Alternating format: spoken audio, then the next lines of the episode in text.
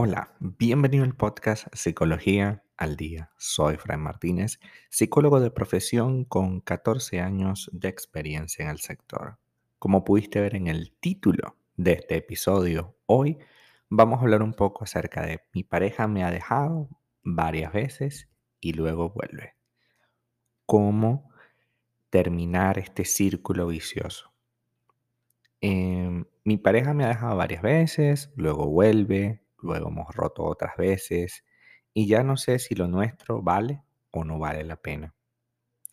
Son muchos los pacientes que han estado en esa misma situación y han llegado a mi consulta. Es esa relación de ida y vuelta, la llamada relación rebote, de hoy no te quiero y mañana te necesito. Son realidades sumamente tóxicas de un elevado desgaste psicológico y que no todo el mundo sabe cómo manejar.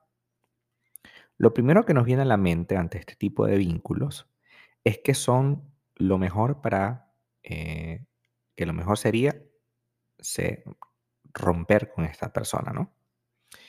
Aquello que eh, ya evidentemente tiene muchísimas grietas está destinado de alguna forma a desboronarse por completo. Sin embargo, hay un problema y no es otro que el apego que tenemos con esa persona. Ese apego emocional que nos impide construir una nueva relación o que nos impide construir esta relación de una manera sana, adulta y madura. Así, y por lo llamativo que parezca, estas dinámicas se dan en múltiples ocasiones. Son experiencias altamente patológicas, enfermas, que no deberíamos crear ni sostener en nuestra vida.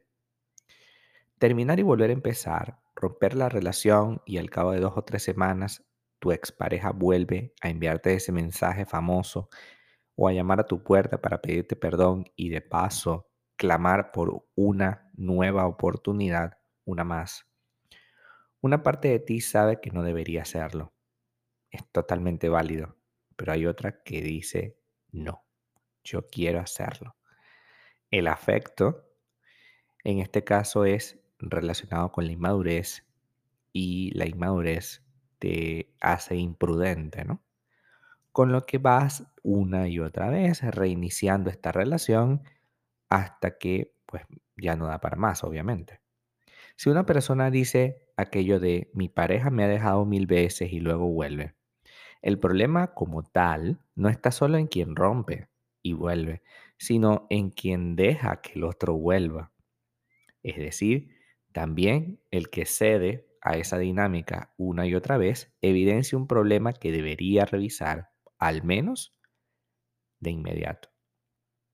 Y la clave está en, como hemos señalado hasta ahora, la dependencia emocional.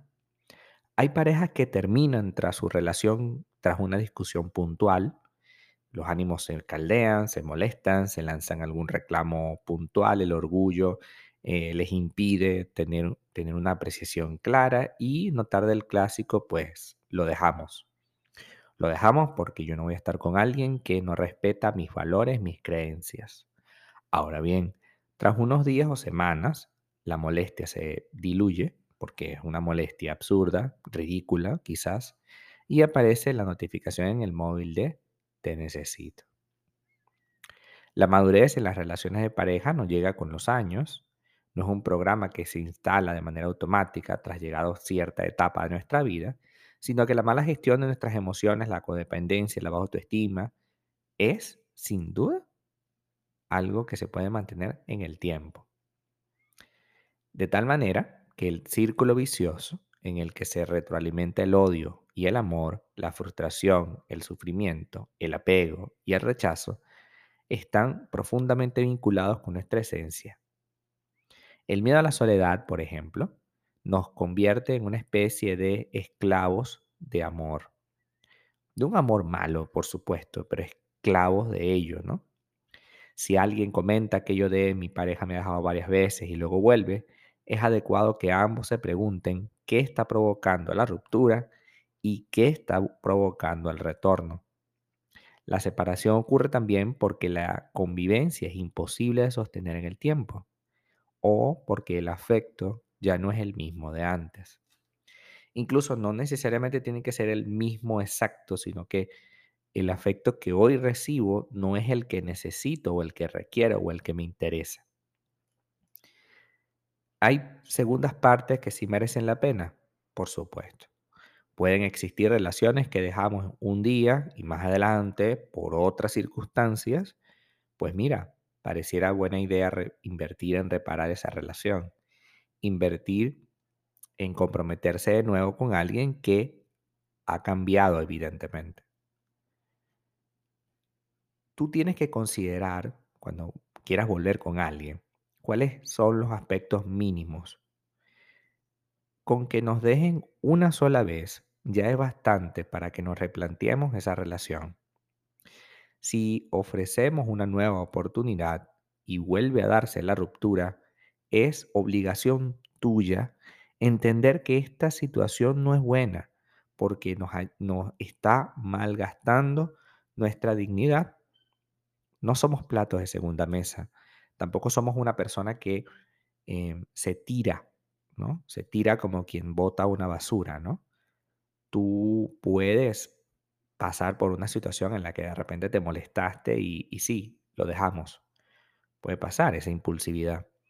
Pero cuando ya esa impulsividad se hace hábito, ya no es impulsividad, ya es una solución que se encuentra a este problema. El amor de ida y vuelta es sufrir. Debemos entender que el afecto no lo es todo para construir un vínculo y no basta con quererte mucho. Hay que quererse de una manera buena, lógica, saludable, con condiciones claras, con confianza. La dependencia emocional no es amor y nos convierte en esclavos de dinámicas afectivas patológicas. Toleramos, gracias a la dependencia, lo intolerable y entonces perdemos nuestra propia autoestima.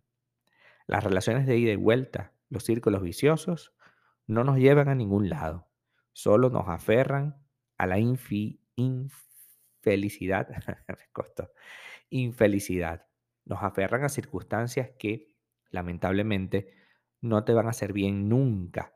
Los círculos viciosos a quien perjudican siempre es a ti y a la otra persona, obviamente. Pero si tú permites que esa situación se mantenga, la de ir y venir, la de te amo, te odio, pues eres tú quien tienes que poner límites a eso.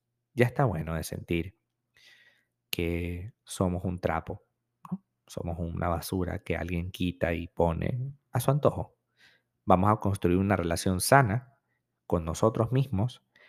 Vamos a dejar de ser dependientes, vamos a trabajar en terapia para que dejes de ser dependiente de los demás y empieces a construir una vida que te mereces. No te mereces ser el único plato de esa mesa.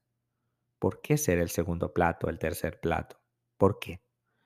Es importante que te des valor, porque si no, nadie más lo hará.